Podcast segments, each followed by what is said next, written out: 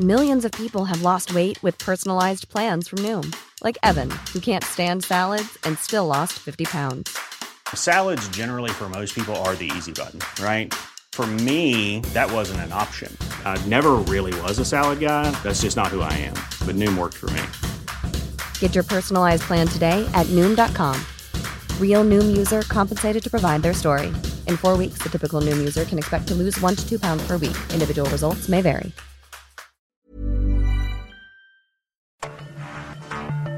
Cada noche, los expertos se reúnen para debatir los temas que hacen historia en una mesa de análisis distinta.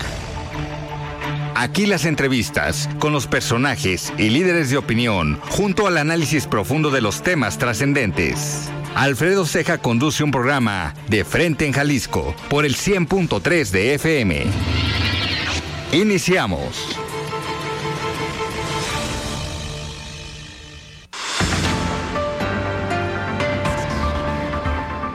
Hola, ¿qué tal? Muy buenos. Bienvenidos a una emisión más de De Frente en Jalisco, aquí en Heraldo Radio Jalisco. Hoy jueves 17 de agosto quiero agradecer como todos los días en los controles técnicos a Antonio Luna, en la producción y redacción de este espacio a Ricardo Gómez y recordarles nuestro número de WhatsApp para que se comuniquen con nosotros el 3330 1779 66. El día de hoy vamos a tener aquí en entrevista a Andrea Blanco, ella es coordinadora de construcción de comunidad en el gobierno de Guadalajara. Además, como cada jueves vamos a tener aquí en la mesa de análisis con Iván Arrazola y como cada jueves escucharemos el comentario de Raúl Flores, el expresidente presidente de Coparmex Jalisco, y también el comentario de Mario Ramos, él es exconsejero del Instituto Electoral y de Participación Ciudadana del Estado de Jalisco. Les recordamos que nos pueden escuchar en nuestra página de internet heraldodemexico.com.mx, ahí buscar el apartado radio y encontrarán la emisora de Heraldo Radio Guadalajara. También nos pueden escuchar a través de iHeartRadio en el 100.3 de FM. Y les recordamos nuestras redes sociales para que se comuniquen también por esta vía. En Twitter me encuentran como arroba Alfredo Ceja y en Facebook me encuentran como Alfredo Ceja. Y también ya tenemos el podcast de De Frente en Jalisco, donde pueden escuchar esta mesa de análisis y todas las entrevistas en cualquiera las plataformas. Y ha sido un día con bastante, bastante información y vamos a escuchar el resumen de lo que pasó el día de hoy en la zona metropolitana de Guadalajara, en el estado y también en nuestro país. El análisis de frente en Jalisco.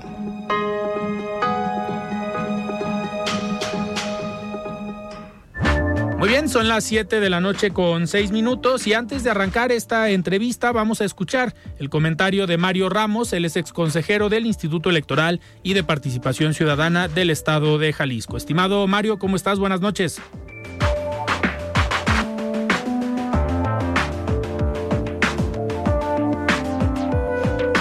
Estamos teniendo problemas con la... Eh, el audio, con la comunicación y la participación de Mario Ramos. Les recuerdo que el día de hoy vamos a platicar con Andrea Blanco y es coordinadora de construcción de comunidad del gobierno de Guadalajara en el ayuntamiento y pues nos va a platicar de todos los proyectos que traen en esta eh, coordinación, cuáles son las actividades, cuáles son las direcciones, pero sobre todo que ha sido una, una coordinación bastante, bastante activa ahorita en la administración de Pablo Lemos. Me comentan que ya está el comentario de Mario Ramos. Estimado Mario, ¿cómo estás? Buenas noches. Hola Alfredo, muy buenas noches. Un saludo a ti y a todo el auditorio del Heraldo Radio. Muchas gracias. Pues bien, en esta semana el Frente Amplio por México anunció ya a las y los tres finalistas de su proceso interno para designar a quien será el candidato a la presidencia de la República en la elección de 2024. Esto a través de su primera encuesta. La senadora del PAN, Xochil Gálvez, encabeza la lista con un 38.3% de apoyo, seguida por Beatriz Paredes,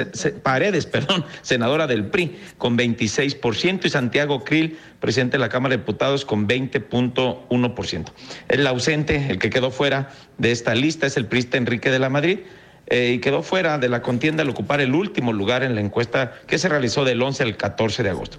De acuerdo con el comité organizador del frente, se aplicaron 3.000 encuestas en viviendas y 3.000 a través de vía telefónica. Para la siguiente etapa, las y los finalistas participarán en cinco foros temáticos. El primero se llevará a cabo el día de hoy en la capital de Durango a las 8 de la noche y también serán estos foros transmitidos en las redes oficiales de los partidos del frente. Por otra parte, durante el día de hoy, Morena realizará la selección de las empresas encargadas que, eh, que, que, aplicarán las encuestas que servirán para definir al candidato, o mejor dicho, al coordinador, dicen ellos, de los comités de defensa de la Cuarta Transformación. Este levantamiento se llevará a cabo del 29 de agosto al 3 de septiembre. Cabe destacar que el día de ayer el ex canciller Marcelo Ebrard dirigió críticas severas, contundentes, hacia la aspirante Claudia Sheinbaum, acusándola de incurrir en una competencia desleal a través de prácticas como el acarreo. Ebrard expresó sus inquietudes en torno a la transparencia y coordinación del proceso de selección interno. Sugirió la posibilidad de favoritismo y un uso indebido de recursos públicos en favor de Sheinbaum. Por su parte, la ex jefa de gobierno subrayó la importancia de mantener la unidad en esta fase final del proceso interno de Morena. En cuanto al presidente de Andrés López, eh, Andrés Manuel López Obrador, en su conferencia matutina del día de hoy, negó la presencia de apoyo directo de funcionarios y funcionarios del gobierno hacia Claudia Sheinbaum y afirmó que el proceso de las encuestas se desarrolla y se va a desarrollar sin favoritismo, sin inclinaciones a favor de ningún aspirante. Los procesos de selección eh, para el eventual candidato a la presidencia de ambos eh, bandos políticos de estas posibles coaliciones son determinantes en la conformación de la oferta política de cara al proceso electoral del siguiente año. Ese es mi comentario, Alfredo. Muy buenas noches, muchas gracias. El análisis de frente en Jalisco.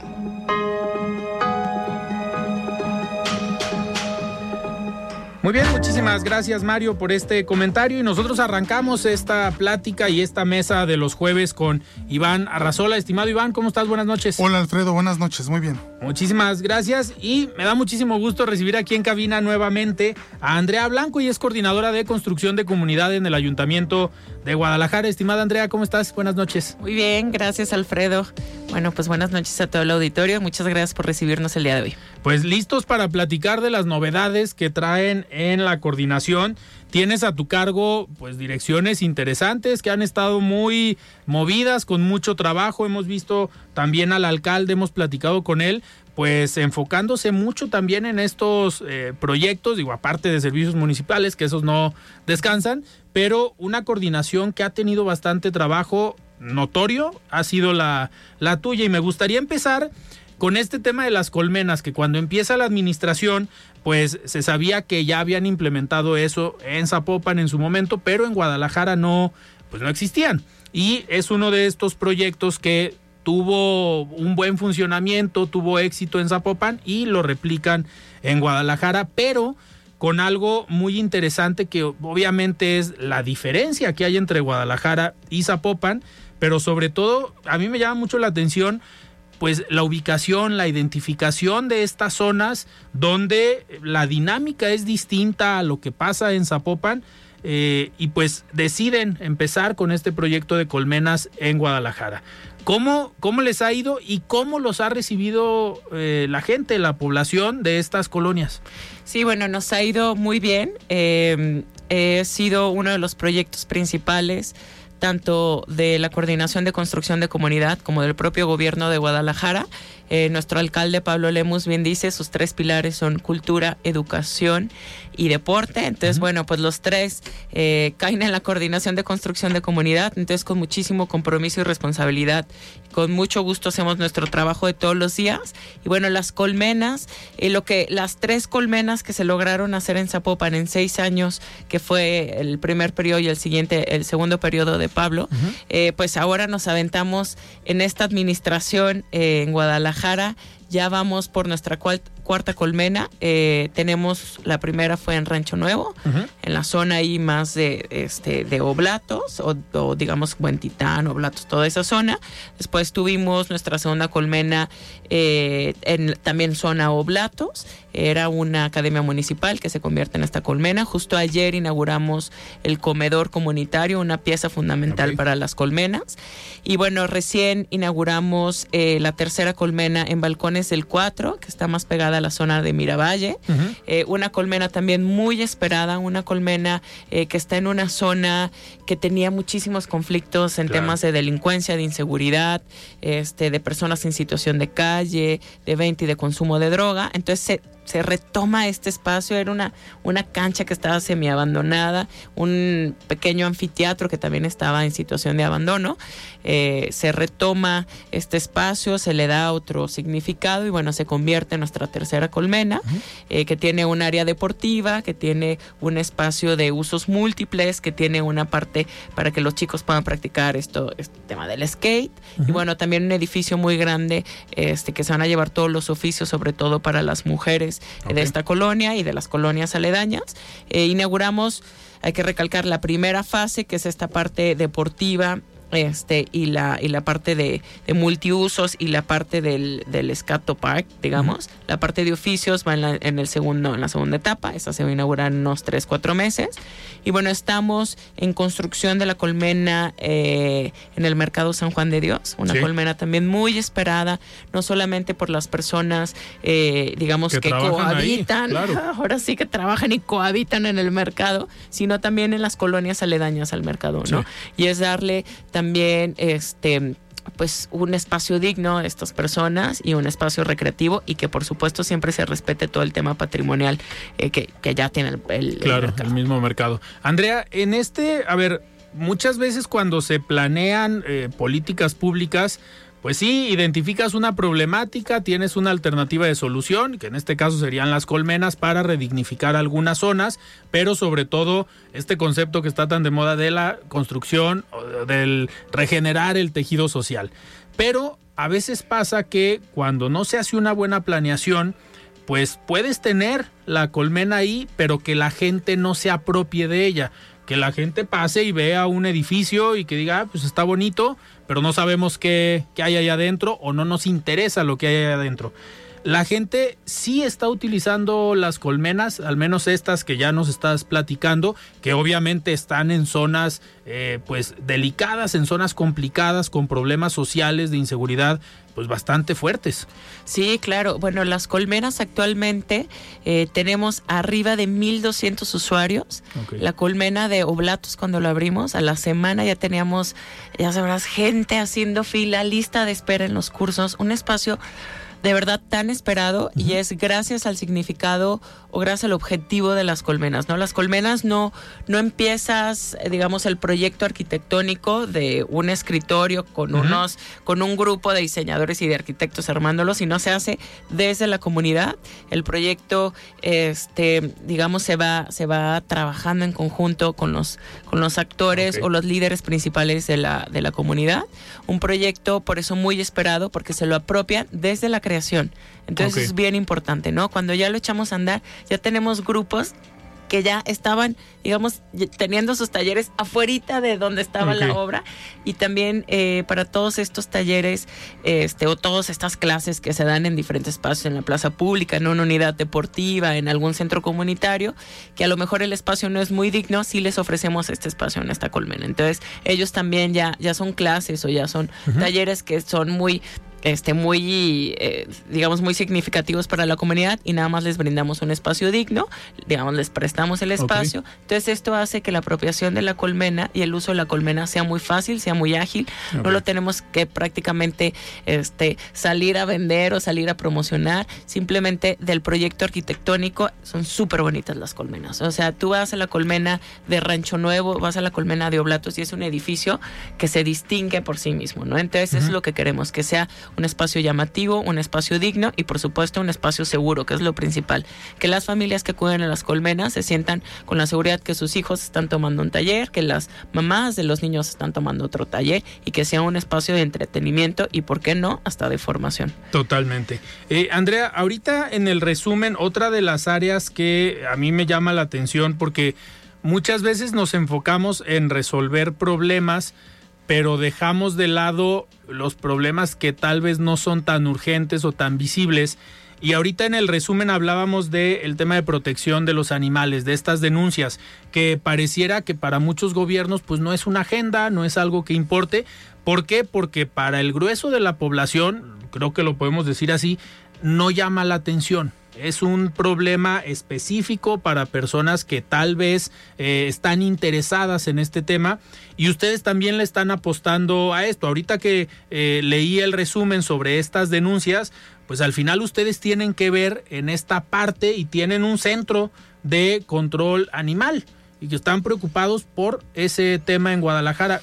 ¿Cómo era la problemática cuando llegan ustedes al gobierno? Sí, bueno, eh, el tema de maltrato animal es un tema, eh, digamos, eh, impactante porque ahí se puede medir también el nivel de violencia que se vive en las sociedades, en las comunidades. No solamente lo reciben la violencia los, este, las, los seres humanos, sino también los animales. Entonces, pues bueno, es escandaloso esto, ¿no? O sea, ver, ver imágenes de de, perritos que están siendo víctimas de golpes, de quemaduras, de torturas pues bueno, esto no nos deja de, impactar y de darnos un motivo por el cual trabajar muy, muy, muy duro y muy a conciencia.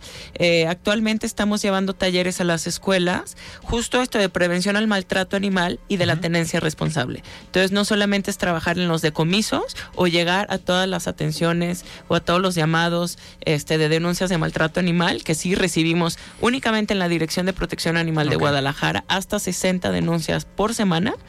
Eh, no solamente es llegar ahí ya, digamos, al, a la consecuencia, sino desde las generaciones chiquitas en las Tema primarias. prevención también muchos de los animales, eh, digamos, el, algunos de los agresores son los niños, ¿no? Porque también ellos son receptores de violencia. Entonces, pues hay que enseñarles desde chiquitos eh, que son seres vivos y que hay que cuidarlos y que tener un animalito también conlleva una responsabilidad. Y bueno, ahora estamos muy contentos porque en unos 15 días vamos a estar inaugurando el Centro de Control Animal. El Centro de Control Animal de Guadalajara llevaba 50 años sin ser atendido. Era un edificio con muchísimas carencias, con muchísimas necesidades y la verdad es que los animales también se merecen un espacio digno, ¿no? Entonces, pues bueno, literal, tumbaron el edificio y estamos ya por terminar, estamos al 80% de este edificio totalmente nuevo, totalmente equipado para recibir este desde visitas, desde consultas con los animalitos hasta esterilización, vacunación, este, bueno, todos los diferentes servicios que tiene protección animal en un espacio digno tanto para los dueños como para los animalitos que van a ser ahí atendidos. Claro, muchísimas gracias. Iván, adelante. Bien, eh, Andrea, eh, comentaba hace un instante, Alfredo, la importancia de eh, reconstruir, de regenerar este tejido social y es otro tipo de política pública que más que utilizar la fuerza pública para que las personas se sientan seguras, pues la idea es que comiencen a interactuar, que convivan y que puedan tener una mayor armonía. En ese sentido, dos preguntas. La primera, siendo tan exitoso este proyecto de las colmenas, ¿cuántas eh, se requerirían para, digamos, dar eh, cobertura o poder atender a un municipio tan grande como lo es eh, Guadalajara? En segundo lugar, la semana pasada salen unos datos preocupantes de Coneval en el sentido de que hay 50 millones de personas en México que no tienen acceso a servicios de salud y también hay un importante número de personas que se encuentran en rezago educativo. Seguramente ustedes pues han percibido parte de este problema. ¿Cómo es que eh, desde eh, donde tú estás lo atienden? Sí. Bueno, la, la, primera pregunta, la cantidad de colmenas que se requieren, eh, yo me animaría a decir que son arriba de 10 colmenas en el municipio de Guadalajara. Obviamente nosotros el tomar la decisión de dónde poner una colmena, dónde empezarla a construir, tiene que ver con los niveles de violencia, de desigualdad, este, de falta de cohesión social en esos espacios. Y bueno, ahí es donde se determina y se trabaja en el proyecto desde un principio de manera comunitaria, ¿no? Este pues sí, desafortunadamente estamos viviendo una ola de violencia, eso no, no le podemos dar la espalda ni lo podemos negar, al revés, tenemos que poner muchísimo más sentido en nuestro trabajo en ese tema. Este, entonces, bueno, eh, que sepan que vamos a tener otra colmena más en la parte de, en la zona del del Parque Agua Azul, también una zona muy delicada, este, una zona que tiene muchas personas en situación de calle, que existen este, temas de prostitución infantil. Entonces, bueno, no hay que huirle a esos espacios, no hay que alejarnos de esos espacios, no hay que abandonarlos, hay que ocuparlos con espacios dignos, con contenidos y con, este, pues sí, estos espacios que les ayuden a esta población, que, vean una salida, que vean una capacitación, que vean un taller, que vean una terapia, porque también tenemos terapia así, este, psicológica, que vean una oportunidad para pues, a lo mejor salir adelante de su situación o una oportunidad para tener un camino distinto, ¿no? Este, en el tema eh, de todo lo que tiene que ver con los servicios de salud, pues de mí también dependen las Cruz Verdes, de mí depende todo el sistema de salud municipal, Cruz Verdes, casas de salud. Y bueno, sí, o sea, sí es un hecho que cada vez hay menos personas que tienen algún, algún tipo de seguridad social, este, que nos buscan para cirugías, este, que nos buscan para temas de atención, que no es la naturaleza de una Cruz Verde. Una Cruz Verde, la naturaleza es una atención de emergencia. Eh, la mayoría de nuestros médicos son urgenciólogos, tenemos pocos especialistas, sí tenemos, sí tenemos algunos cirujanos, sí tenemos algunos pediatras, algunos ginecólogos, pero ese no es el sentido de una Cruz Verde. Sin embargo, vemos que cada vez tenemos más personas que tienen en lista de espera dos años para una cirugía eh, de cadera, una cirugía de rodilla, que están postrados en cama. Entonces, bueno, pues nosotros hacemos desde, tenemos tres unidades médicas que son quirúrgicas, es estas unidades, pues acercar este, ciertos servicios que sí tienen que ver, a lo mejor no, no únicamente con atención de urgencias, este, sí operamos prótesis de cadera o prótesis de, este, de rodilla y algunas cuestiones, sobre todo en población más vulnerable. Este, pues lo hacemos con todo el sentido de ayudar a estas personas, ¿no? Este, estamos, eh, actualmente estamos mejorando las instalaciones, estamos invirtiendo alrededor de 40 millones de pesos en dos Cruz Verdes, la Ernesto Arias que está en la cerca de la vieja central camionera y este y estamos en la Leonardo Oliva que está más hacia el sur del municipio colinda con Tlaquepaque este y bueno pues echándole todos los kilos en el equipamiento y en la mejora de estas unidades eh, porque sí se hacen falta este es una realidad recién abrimos quirófanos en, en, otra unidad médica que no era quirúrgica, justo por esto, ¿no? Para darle atención a estas personas que pueden llevar dos, tres años postrados en cama esperando una cirugía. Bueno, que vean aquí un espacio como decía, no es nuestra especialidad, no es nuestro fuerte, pero sí haciendo el intento de apoyar a estas personas, ¿no? Qué, raro si el sistema de salud en México dice el presidente que está casi como en Dinamarca.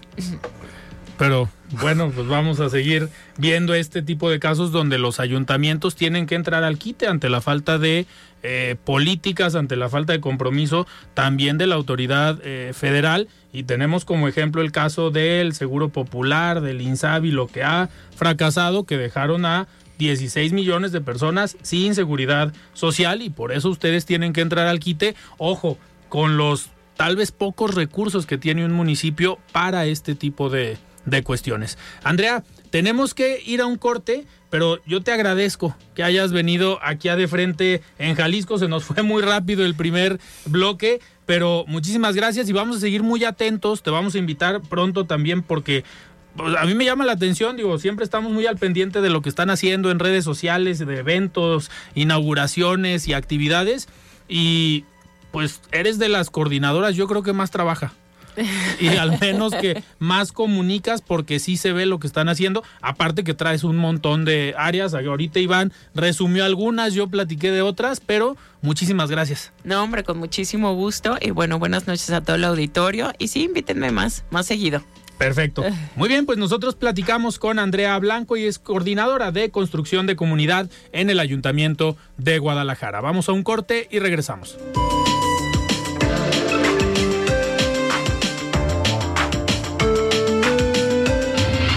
Siga con Alfredo Ceja y su análisis de frente en Jalisco por el Heraldo Radio 100.3. El análisis de frente en Jalisco.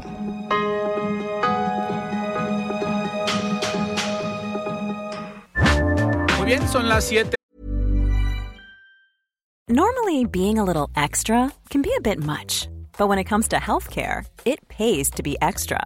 And United Healthcare makes it easy with Health Protector Guard fixed indemnity insurance plans. Underwritten by Golden Rule Insurance Company, they supplement your primary plan, helping you manage out of pocket costs without the usual requirements and restrictions like deductibles and enrollment periods. So when it comes to covering your medical bills, you can feel good about being a little extra. Visit uh1.com to find the Health Protector Guard plan for you. Tired of ads barging into your favorite news podcasts? Good news. Ad-free listening is available on Amazon Music for all the music plus top podcasts included with your Prime membership. Stay up to date on everything newsworthy by downloading the Amazon Music app for free or go to amazon.com slash news ad free. That's amazon.com slash news ad free to catch up on the latest episodes without the ads. De la noche con 31 minutos. Estamos de regreso aquí en De Frente en Jalisco y arrancamos esta mesa de análisis de los jueves con Iván Arrazola. Iván, pues sin duda hay dos temas importantes. Uno que continúa, que es eh, la parte del Frente Amplio por México, el tema de las firmas, cómo va el proceso.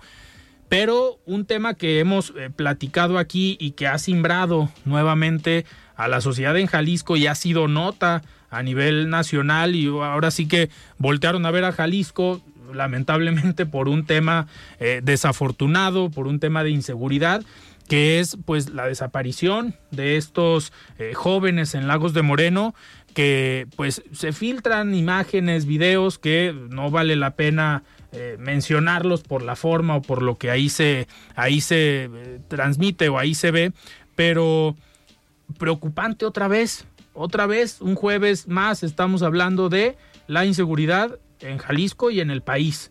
¿Cómo, pues, cómo has visto este tema? Aparte Pues Mira, de preocupante. En primer lugar, me parece que es muy doloroso y muy indignante lo que, lo que estamos viendo, Alfredo. Estamos viendo, me parece, una reacción tardía de las autoridades, Sí. sobre todo en una región como eh, lo, que, lo es la región Altos Norte de Jalisco, en donde pues este tema de las desapariciones masivas ya es una problemática que viene de, de, de mucho tiempo atrás y ya son varias, Alfredo. Entonces, me parece que la autoridad tardó mucho en reaccionar, ¿no? Y tan tardó en reaccionar que pues vemos estas declaraciones por parte de la Fiscalía que dice, bueno, ahora el caso eh, va a la, a la Fiscalía General de la República porque pues al ser eh, crimen organizado lo que posiblemente está aquí involucrado, pues nosotros ya no podemos seguir al frente de, de- de las investigaciones. Se dejó pasar tiempo muy valioso Claro. y pues desafortunadamente lo que estamos viendo ya en este momento es, me parece, una, una tragedia más, que es lo que probablemente van a anunciar las autoridades en eh, tiempo que lleva a ser esta, esta investigación. Y me parece que también, pues lo que estamos viendo es una autoridad estatal completamente rebasada, ¿no? Las cifras, las estadísticas, esa coordinación que se presume entre niveles de gobierno está completamente ausente en un territorio en el cual no hay, si tú eh, revisas reportes de diferentes medios, no hay mayor vigilancia en este momento en Lagos de Moreno, tampoco hay una, una, una presencia importante de las fuerzas de seguridad federales. ¿Ante qué estamos? Pues ante un, un, un triste episodio más de un grupo de jóvenes que pues desafortunadamente pues por lo que decías de estos videos y de estas imágenes pues no no parece que vaya a haber noticias alentadoras. Claro. Iván, pero- y algo que, preocupa también, ahorita hablabas tú de la falta de coordinación, de estrategia tal vez, pero la reacción, aparte de tardía por parte de las autoridades, una reacción eh, pues con cierto, eh, cierta indiferencia al tema, eh, sensibilidad prácticamente nula ante el dolor de los familiares o ante la preocupación de los familiares de no saber qué está, eh, qué está pasando. Eh, vemos el día de ayer en la mañanera esto, esta respuesta de parte del presidente de la República con un chiste que hoy sale y se defiende y dice, no los escuché. A ver, eh, no los escuchó, tal vez le está fallando el oído ya por la edad al presidente de la República, pero tuvo dos horas de mañanera. Es justificación el decir no escuché a los reporteros que me estaban preguntando. Él es excelente comunicando, es excelente manejando la agenda pública y la opinión pública, posicionando y sembrando temas en una mañanera. Dos horas para no decir nada a pesar de no haber escuchado, pero él solo hubiera podido decir, oigan, en Jalisco está pasando esto, es un tema delicado, es un tema preocupante y estamos trabajando, pero no dijo nada el día de ayer. ¿Y cómo ves? Es uno, la reacción de ayer y la justificación tal vez de hoy.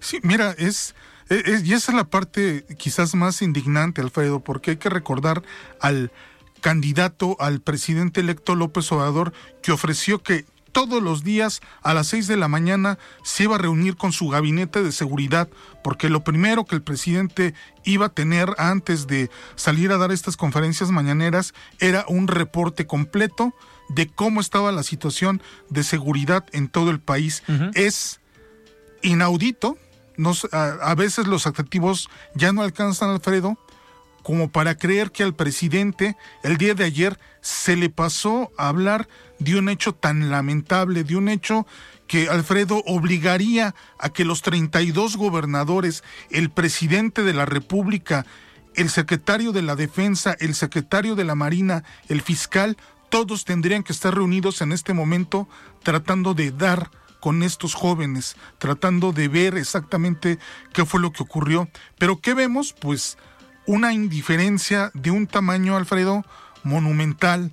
Eh, tampoco la reacción de las autoridades estatales me parece que es mejor hablar de que quieren desestabilizar, pues a ver, esto... no puedes reducir a un tema político y a desestabilizar al Estado un hecho así. Es como lo de López Obrador que dice es que quieren desestabilizar a mi gobierno cada que un periodista desaparece. me parece que aquí Alfredo pues las, las cosas son claras.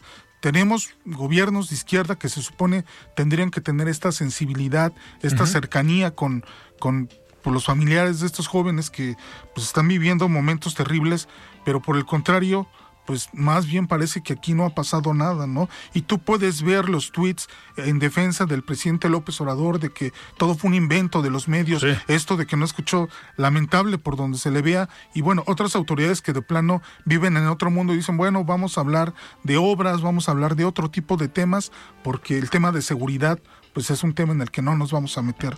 Ah, Mal mensaje, ¿no? Me parece. Totalmente, Iván. Y aparte, esta cuestión que se ha vuelto costumbre de aventarle la bolita. A ver, si está el crimen organizado ahí, pero de todos modos la investigación, pues tiene que empezarla la fiscalía y es responsabilidad o facultad de la Fiscalía General de la República si deciden atraer la investigación, porque no es nada más como que voy, toco la puerta y pido, oye, pues yo no creo que esta chamba me toque, te toca a ti si la Fiscalía General de la República, el fiscal Alejandro Gertz dice, no, te toca a ti, pues la Fiscalía del Estado es la que se va a tener que hacer cargo hasta ahorita de la investigación. Imagínate, no se pueden poner de acuerdo el Estado y la Federación en un dato tan simple como cuántas personas desaparecidas hay en Jalisco porque no tenemos un padrón confiable que nos pueda dar un, un dato exacto. Ahora, me parece también que estos procesos burocráticos de te toca a ti, me toca a mí, pues a, lo que nos llevan a esas situaciones, pues realmente inexplicables. Tú recordarás lo que pasó hace unos meses en Tamaulipas con estos ciudadanos estadounidenses que vivieron pues una situación que fueron secuestrados pues en plena calle. ¿Qué pasó? En 48 horas ya tenían claridad exactamente dónde estaban, quiénes estaban vivos, quiénes no, y una respuesta inmediata. Aquí, pues estamos ya por cumplir una semana, Alfredo, y es una semana donde... Que no hay nada. Que no hay nada y nuestras autoridades lo único que evidencian es precisamente esto, la falta de coordinación, la falta de un trabajo integral, ¿no? Claro. Iván, ahorita que hablábamos de los mensajes tanto pues del presidente con esta reacción en la mañanera y del gobernador, del fiscal y del equipo del gabinete de seguridad, también, también hay mensajes que pues llaman la atención. Ha habido actores políticos que se han pronunciado al respecto, tanto a nivel federal como a nivel local, de diferentes eh, expresiones políticas, algunos tratando sí de sacar un provecho político del tema, que creo que es lamentable. Y ahorita hace eh, un momento, hace un rato, el rector de la Universidad de Guadalajara también hizo un posicionamiento, fijó un mensaje en sus redes sociales que me voy a permitir eh, leer. Eh, con dolor y profunda indignación he seguido toda la información que ha circulado sobre el infierno que vivieron los cinco jóvenes desaparecidos en Lagos de Moreno, entre ellos uno de nuestros estudiantes, Roberto, estudiante del Q Lagos. Hay mucho dolor y muchas preguntas en el aire. ¿En dónde están? ¿Por qué la violencia desmedida en contra de nuestros jóvenes? No nos cansaremos de exigir a los tres niveles de gobierno medidas eficaces para resolver esta crisis de personas desaparecidas que tiene sufriendo a miles de familias mexicanas. A las familias de Roberto, Uriel, Diego, Jaime y Dante, todo mi apoyo y solidaridad. Toda la comunidad universitaria, estamos con ustedes. Este tipo de mensajes, pues obviamente de aliento, sin un sesgo político, sin un golpeteo político hacia la autoridad estatal, hacia la autoridad federal, un mensaje de solidaridad con las familias y que tal vez algo así es lo que se espera de las autoridades, de las diferentes expresiones políticas, precandidatos, pre, pre, precandidatos o personajes que están buscando un cargo el próximo año, pues algo así a lo mejor se esperaba, ¿no? Algo más sensible, poniéndose, sí, del lado de las familias y tal vez mencionando que hay un problema de inseguridad, no yéndose por el tema eh, político o simpático. Mira, es claro que tanto la administración estatal como la administración federal han tenido oportunidad, Alfredo, las madres buscadoras han buscado al presidente, han buscado a las autoridades estatales para que trabajen de manera conjunta en, en, esta problemática de las personas desaparecidas y literal, en el caso del presidente dijo es politiquería, ¿no? Y en el caso estatal, pues nada más es para un tema del protocolo. ¿Cuánto trabajo realmente cuesta escuchar a las personas? ¿Cuánto trabajo les puede costar realmente tomar nota de todo este calvario que tienen que vivir y tratar de dar una, una respuesta, ¿no? Me, me parece que de alguna forma es, es contundente que esta crisis superó por mucho a, a estas dos administraciones pero tampoco ningún partido político ni ninguna de las personas que están buscando una candidatura en este momento, Alfredo, se pueden curar en salud, porque de alguna forma todas las fuerzas políticas de este país son responsables de, lo que, de lo que está ocurriendo, ¿no? Nadie puede decir, ah, mira, el presidente, mira qué mal lo ha hecho, ¿no? Tanto el PAN, el PRI y Morena tienen una responsabilidad clara porque en algún momento han encabezado la presidencia de la República en este país y no han resuelto el problema. Así es, yo lo decía ayer que la inseguridad pues, no es un tema de colores, no es un tema de partidos políticos, es un tema de acciones de gobierno independientemente de quién encabece, no es en contra de Movimiento Ciudadano, en contra de Morena, no, a ver, todos han tenido oportunidad, todos sabían a lo que llegaban, sabían cuáles eran las problemáticas que iban a enfrentar y en teoría en las campañas pues ofrecían eh, propuestas, digo, algunos decían que iban a barrer la escalera de arriba para abajo y que combatiendo la corrupción se iba a acabar la inseguridad, pues ni han combatido la corrupción ni se ha acabado la inseguridad. Pero no es un tema de partidos políticos, es un tema de responsabilidad de autoridades, nada más, y repito, de sensibilidad.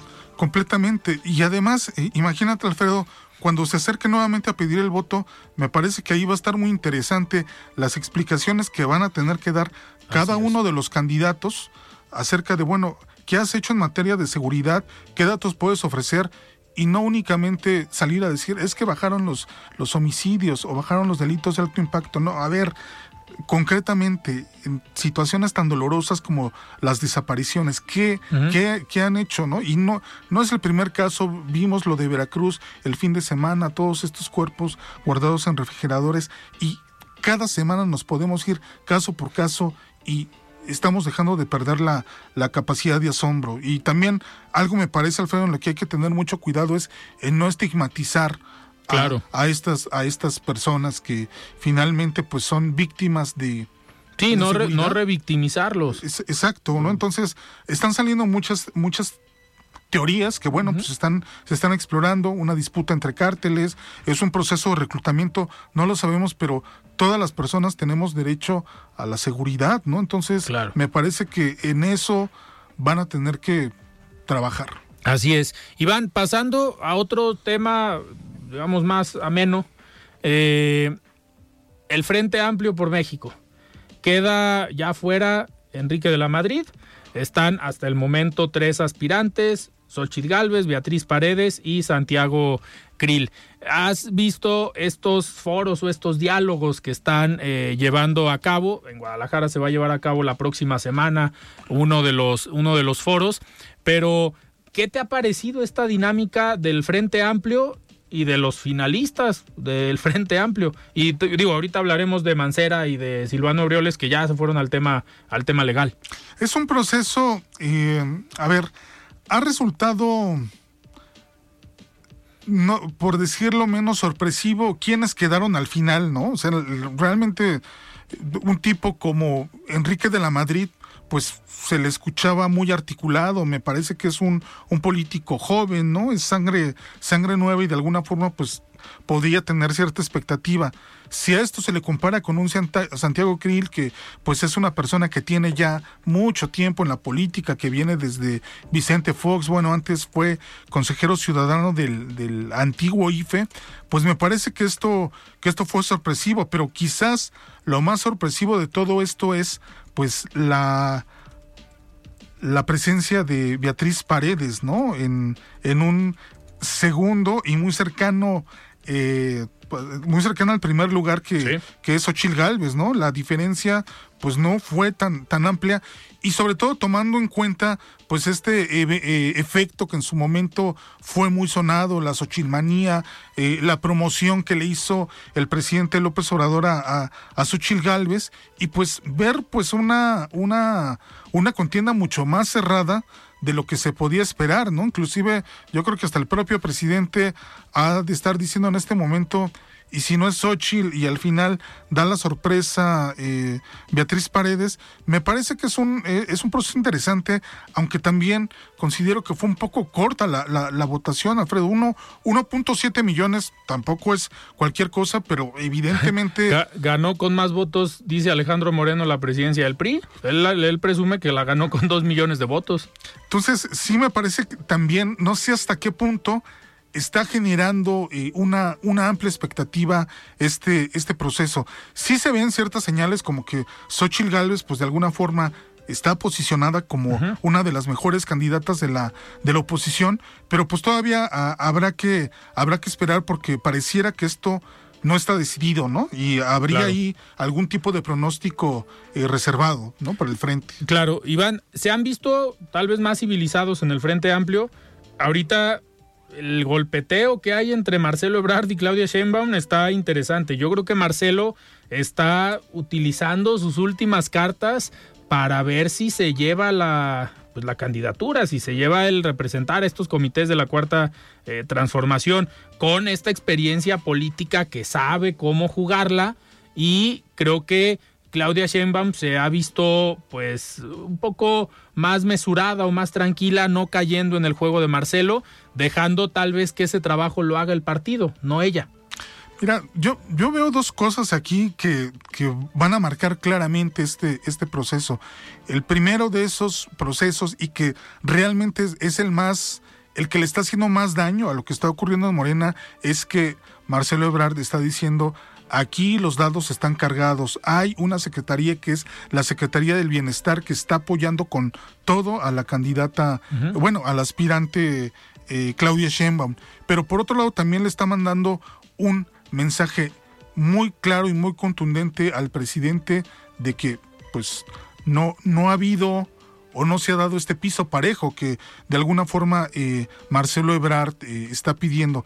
Pero hay todavía algo más fuerte entre Marcelo Ebrard y López Obrador y que es que, bueno, cuando Marcelo Ebrard se sacrifica en el 2012 para que López Obrador pueda ser candidato a la presidencia, de alguna forma hubo una, había una promesa, un compromiso de que, bueno, sigues tú. Sigues tú después de que, de que sea yo. Entonces, esa promesa al parecer pues no se está cumpliendo, ¿no? El presidente en esta idea de, bueno, si tengo que elegir al, al más leal o tengo que elegir al más, este, no sé si, porque ya ni siquiera puedo decir que es el popular, pero bueno, entre mi amigo y el más leal, voy a elegir al, al, al, más leal, ¿no? Entonces, me parece que sí se manda un mensaje contundente y posiblemente, Alfredo, lo que vamos a esperar en las próximas semanas es que...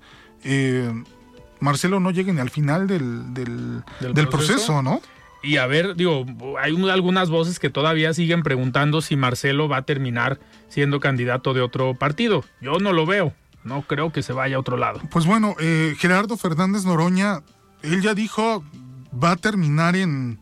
le dijo movimiento desahuciado, ¿no? Sí. Así, así fue como se refirió. Yo creo que las apuestas están ahí eh, eh, sobre la mesa, pero pareciera que el hecho más contundente es que Marcelo Ebrard no va, no va a continuar, aceptar, no va a aceptar el resultado. Totalmente. Iván, antes de despedirnos, vamos a escuchar el comentario de Raúl Flores, el expresidente de Coparmex Jalisco. Estimado Raúl, ¿cómo estás? Buenas noches. Buenas noches, Alfredo.